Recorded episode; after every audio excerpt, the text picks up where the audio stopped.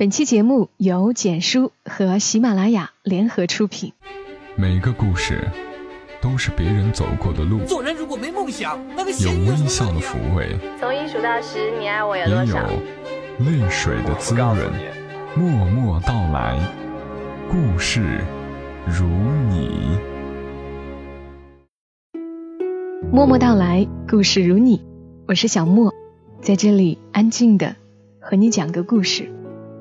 今天要和你讲的这个故事出自于简书十佳故事当中的一个，叫做《有些错过不是错了，而是过了》，作者严希瑶。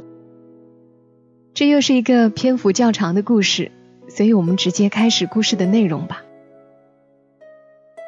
第一次听到谢雨欣的第三天，大概是在二零零一年，当时我十几岁，上高一。有一次考试考得好，我姑姑奖励了我一个紫色的 MP 三，很轻巧，只有播放键和进退键，看不到歌词。打开第一首就是第三天。当时这首歌风靡大街小巷，学校广播下午天天放。坐在我邻桌的林小雨也很喜欢，他把歌词抄在笔记本上。课间休息的时候，我打开 MP 三，一只耳塞塞到自己耳朵里，另一只塞到林小雨耳朵里，两人跟着歌词一路轻哼，直到上课。有一次在听这首歌的时候，林小雨突然在草稿本上写了一个“浩”字，我震惊的拔掉耳塞，条件反射的大喊：“什么？陈浩？”我叫得很大声，正在擦黑板的陈浩立马回过头看我，我耸了耸肩表示没事儿，可旁边的林小雨却莫名其妙的生气了。那瞬间，我突然好像明白了什么。放学回家的时候，我怯怯的问林小雨：“你是不是喜欢陈浩啊？”他警觉的问我：“难道你也喜欢陈浩？”我连忙摆手说：“我不是。”他这才放心，偷偷的和我说：“如果有一个人，吃饭的时候你会想他，走路的时候你也会想他，睡觉之前会想他，醒来也会想他，这应该算是喜欢了吧？”夕瑶，你不要和别人说啊。我比他晚熟，当时什么都不懂，只能意味深长的点点头。小雨暗恋的陈浩是我们班班长，学习成绩很好，天秤座，会弹吉他，长得高高大大，高中那会儿就有一米七五了。他笑起来很好看，他只要一笑，感觉整个世界都变成了彩色。我们班几乎有一半的女生都喜欢他，这里头还不包括林小雨。自从知道小雨暗恋陈浩后，我们的友情更加牢固了。女生之间的情谊很是奇怪，连上厕所都绑在一起。她什么都和我说，她也好像练成了一种特别厉害的本领。不管车水马龙、人潮汹涌，她永远都能像一个雷达一样，迅速搜寻到陈浩的讯息，能记住他自行车停放的位置。记住他打篮球穿的球衣号数，记住他爱喝的饮料，记住他在音乐课上唱过的歌，记住他转笔用的左手，他认真的样子，他靠在窗边的背影，甚至记住他衬衫纽扣的颜色，也会偷偷记住他在图书馆借过的书，然后下次自己再单独借回来看。但凡是陈浩看过的书。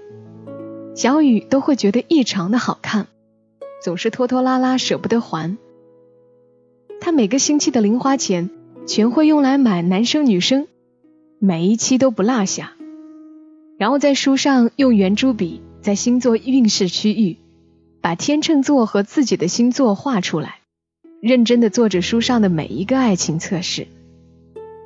有一次我跟他借铅笔，在他的文具盒发现一张用十块钱折的爱心。刚拿起来，小雨立马就抢了回去。脸红的说：“那是上次老师收学杂费时，老师没零钱，就顺手把同时也来交学杂费的陈浩手里的十块零钱找给他了。他窃喜的把十块钱折成一颗爱心形状，小心珍藏，直到后来一直放在钱包里，没舍得花。还有一次学校运动会，小雨丢了件校服。”是陈浩在我们隔壁班片区捡到的，然后还给小雨，小雨简直乐坏了。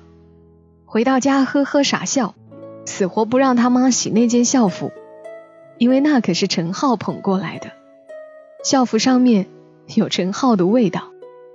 这还不够，陈浩每次打完球一身臭汗从我们身边经过，小雨竟然觉得他流过的汗都是带着清香。暗恋能让一个人走火入魔的程度，简直爆表。暗恋上一个人，穿衣打扮也就成了特别大的难事儿。至少我看小雨就是，穿件款式新颖、花色鲜艳的衣服，害怕陈浩看见觉得自己太狐狸花哨；穿的普通一点吧，又怕自己在人群中黯淡无光，不够扎眼，生怕他看不见。夏天穿个吊带裙，怕对方觉得太露；冬天穿个高领毛衣，怕他觉得太怂。每次在他家等他一起上课，他都在镜子前磨磨蹭蹭，最后还是随便拿起一件衣服套上就来学校。高中时候的我们都胆小，小雨永远不敢凑上前去和陈浩说话。他说他自己并不优秀，怕被陈浩嫌弃。能远远的看着，就已经很好了。人一旦开始暗恋，就像和自己卷入一场猝不及防的博弈。那些暗生的情愫，就像打不死的魔鬼，你竭尽全力一次次想打败他，却不能把他打死。一到时间，他就又变换出新花样登场，试图吞没你。每当你精疲力尽想要倒下时，又让你看见黑暗里闪烁的灯火，你追逐上前，却又不敢雷池半步，于是只好任他风烛残影，随风摇曳。因为害怕，怕自己先主动，让他觉得自己不够矜持；因为害怕，怕不说出来，他立马就会被别的人抢走；因为害怕，怕一说破，自己会先变成自作多情的那个人。只好隐忍自己满腹的心动，把一切锁在心里最安全的地方。真心喜欢一个人，大概就是这样吧。想触碰，又缩回手。就这样到了高三，我们快毕业了。有一次体育课结束，我和小雨一人一个冰激凌，坐在学校大榕树下说悄悄话。小雨说起陈浩总是很激动，他说有时候他们不小心四目相接的时候，双方会立刻闪躲，移开视线。从很多细微的事情中，总感觉陈浩好像也喜欢他，可又怕那是错觉。他问我该怎么办，我提议让他写封信给陈浩告白。他说他不敢去送，也不知道当时哪儿借的胆。我一咬牙说：“我来送。”终于在我的鼓励下，林小雨决定晚上回家写封信给陈浩表白。晚上做完模拟试题，他先在草稿本上写了一遍，然后抄到信纸上，一边写，脑海里一边想着陈浩看信后的反应。一紧张，把本该要写的话写成了陈浩的名字。于是涂涂改改，来来回回抄了好几封一模一样的。抄完第五封的时候，从头到尾一个字一个字检查了一遍，终于没发现错别字，没有错误的标点符号，才安心停笔。正要收拾好打算睡觉，小雨的妈妈突然出现在身后。小雨一慌张，立马把信塞在了作业本里，把妈妈打发走后。小雨实在困得不行，倒头就睡了。第二天下午，我等小雨放学一起回家，半路被数学老师杀出来叫住了小雨。我识趣的走开。小雨后来跟我说，当天数学老师是在作业本里发现了这封情书，并告诫小雨好好复习，把情情爱爱先放在一边，更不要影响陈浩的学习。他可是要考一本院校的。一段暗恋直到毕业，不了了之。毕业后，我和小雨、陈浩都在不同的地方读书。人各天涯，我劝小雨，暗恋大多数都是一场无疾而终的独角戏，趁早收心。但谁知道小雨一直没死心。大学快毕业的时候，小雨四处打听，最后终于加上了陈浩的 QQ。此时的两人都已经褪去了高中时的羞涩，两人越聊越深，越聊越久，终于在一个下午，小雨屏住呼吸。在 QQ 上跟陈浩说：“陈浩，我喜欢你。”陈浩很久没有回他，小雨等的都快要哭了。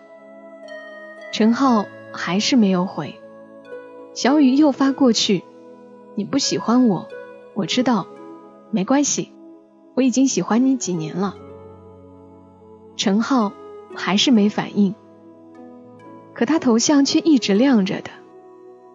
虽然早在几年前就预料到了是这样的结果，小雨还是很难过，像一只泄了气的气球，瘫在键盘上。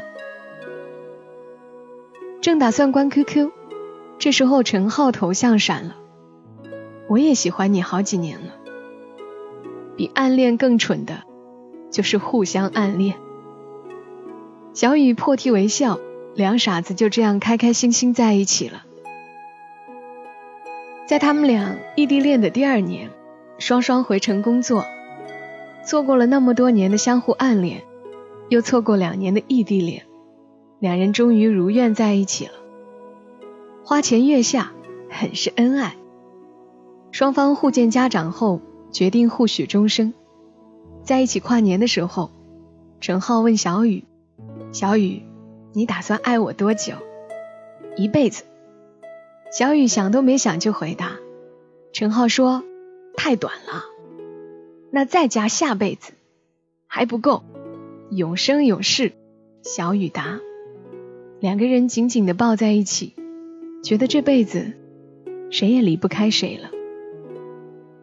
公主和王子的故事讲到这儿，连我都以为有个完美大结局，可现实中并没有。喜欢和在一起生活。真的是两码事。两人一直是异地恋，突然在一起生活，性格和生活习惯也需要磨合。双方都没谈过恋爱，遇到问题不懂得沟通，经常冷战。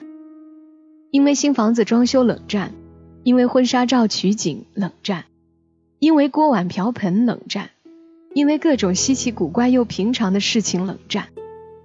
反正总能在生活中。找到还需要磨圆棱角的地方。有时小雨也会很伤心绝望的在 QQ 空间里写：“如果有一天我不在了，会怎样？”不过虽然一直吵吵闹闹，可谁也还是没舍得离开谁。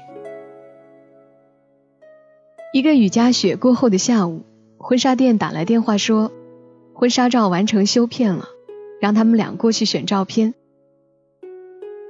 陈浩开车带着小雨去婚纱店，下过雨的路不太好开，路滑。陈浩开的有些快，坐在副驾的小雨提醒他注意安全。陈浩刚扭过头，转角一辆货车迎面而来，陈浩还没来得及反应，小雨已经使出全身力气挡在了陈浩面前。送到医院的时候，小雨还有气。重度昏迷，躺在重症病房里。陈浩四肢损伤，但意识很清楚。医生说，小雨一条腿已经彻底断了，无法供血，需要截肢，而且可能下半生都无法醒过来。陈浩噙着泪，颤颤巍巍地签了字。病房外，陈浩的妈妈一阵痛哭，那是个多好的儿媳妇儿，连命都不要了，只为护他儿子周全，如此珍贵，谁不痛苦？整整三天，陈浩一步都不敢离开重症病房，一遍遍试图唤醒昏迷的小雨，因为小雨说过会永生永世都爱他，因为他的钱包还夹着他那张阴差阳错的十块钱。林小雨，你快醒来啊！你他妈快别睡了，快醒来！我们每个人都在为小雨祈祷，可终究我们都没能再唤醒小雨。送医院的时候，内脏就已经损伤太严重了，小雨 O 型血，库房缺血，不到一星期小雨就走了。我还记得他走的那天特别的冷，外面的风呜呜的刮着。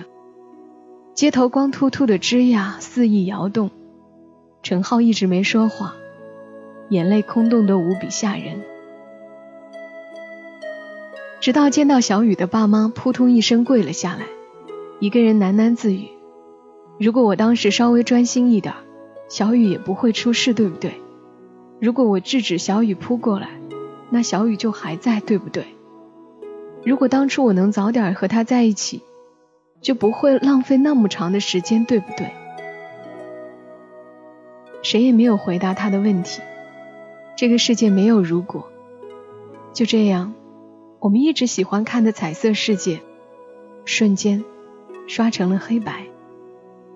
寒流过境的街上没有多少行人。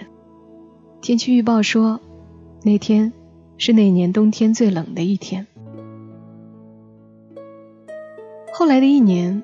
听说陈浩辞职了，我几乎很少再听见他的消息，但我知道陈浩无比自责和遗憾。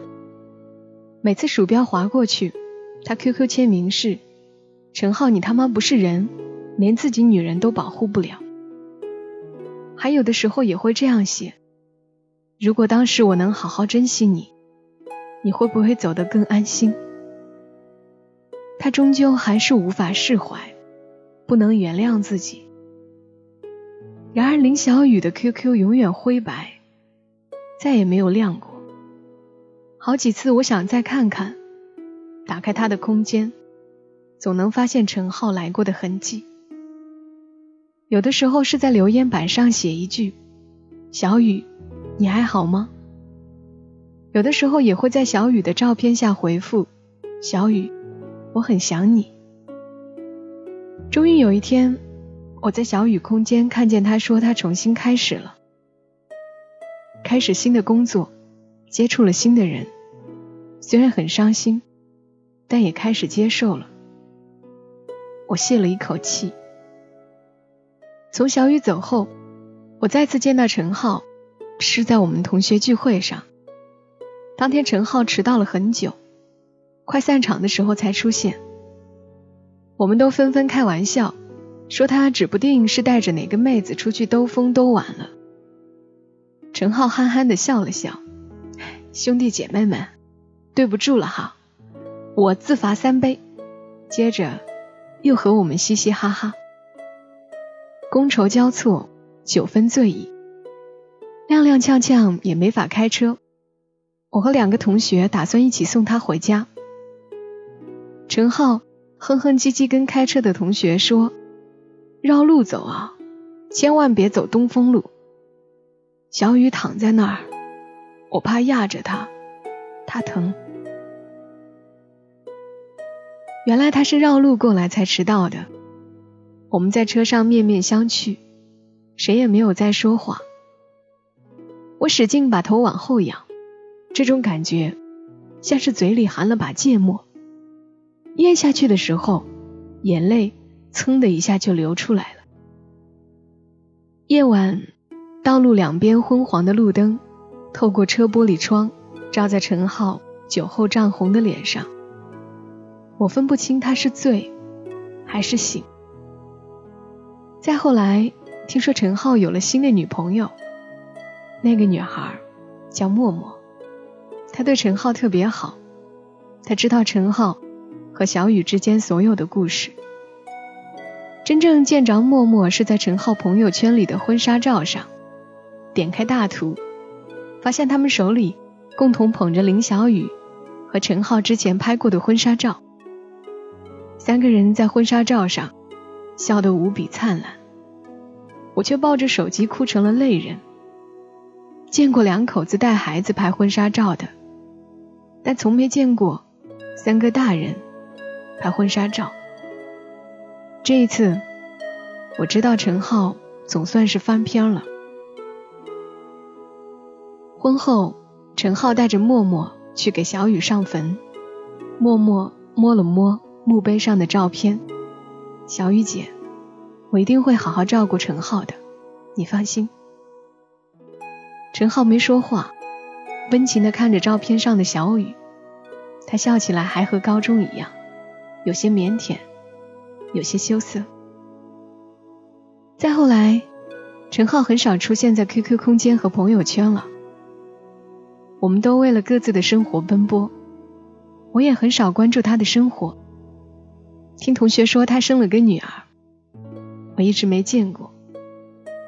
直到过年前，我去逛商场，遇到了陈浩他们一家，默默抱着孩子跟我打招呼：“这我闺女。”可爱吧？生下来的时候六斤七两，顺产生的。进产房到出产房还没十分钟，医生都吓到了，没想到会这么顺利。我逗着小女孩，问她叫什么名字。推着购物车的陈浩回答：“她叫陈思雨，语言的语。”默默亲了亲女儿的脸颊：“我们家小雨最乖了，咱笑一个。”怀里的女儿好像听懂我们说话一样，咯咯的笑了起来。这时，商场里的音响放起了第三天。谢雨欣用她甜甜的声音唱道：“爱让我们相见，爱让我们相恋，爱让我们怨恨，却又不停的彼此挂念；爱让我们改变，爱让我们孤单，爱让我们相遇，却又装作视而不见。”在你消失后的第三天，我便悄悄哭了一整夜。谁让感情被时间改变，交错过往，在一瞬间。闭上眼，我依然能看到那个十几岁的女生，她在大榕树下长吁短叹，在青春里伤筋动骨，惺惺作态又浑然不觉。他是那样的触手可及。生命太短暂，每个人的时间是有限的，谁也无法预知未来。不管是对爱人、家人、朋友，请不要执着不前，及时珍惜，及时去爱。因为有些错过，不是错了，而是过了。然后过了就是过了，那些浪费的时间和机会，也不会再回来了。这个故事来自于简书，下载简书 APP，与更多好故事相遇。感谢你听到我，这里是默默到来。当然，我并不是故事中的那个默默。今天是二零一五年的倒数第二天，这个故事有些悲伤，那就让我们把所有的悲伤、不愉快都留在二零一五吧，迎接崭新的二零一六。说完这个故事，别的话不太想说了。故事里都已经说了，最想说的就是大家要注意安全。希望大家都是平平安安、健健康康、快快乐乐的生活着。小莫在长沙跟你说晚安。这几天你在哪个城市？天气一定晴朗，因为你就是个太阳。有空想念我的话，就上线来说晚安，让梦里星光灿烂。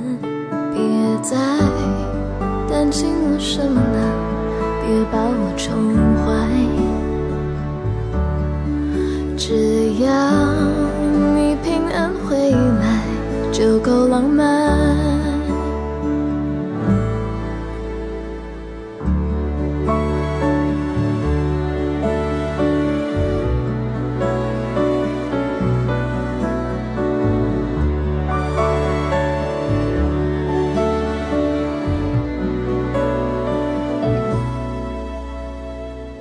这几天没有你在，当然有些平淡孤单。感谢这孤单，让我更加确定你是我缺少的那一半，完整我的那一半。不怕明天的世界会变成怎样，每天看见你笑脸，我就心安。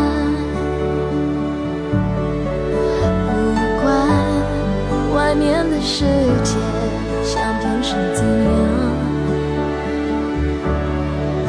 我们还有我们的小小天堂。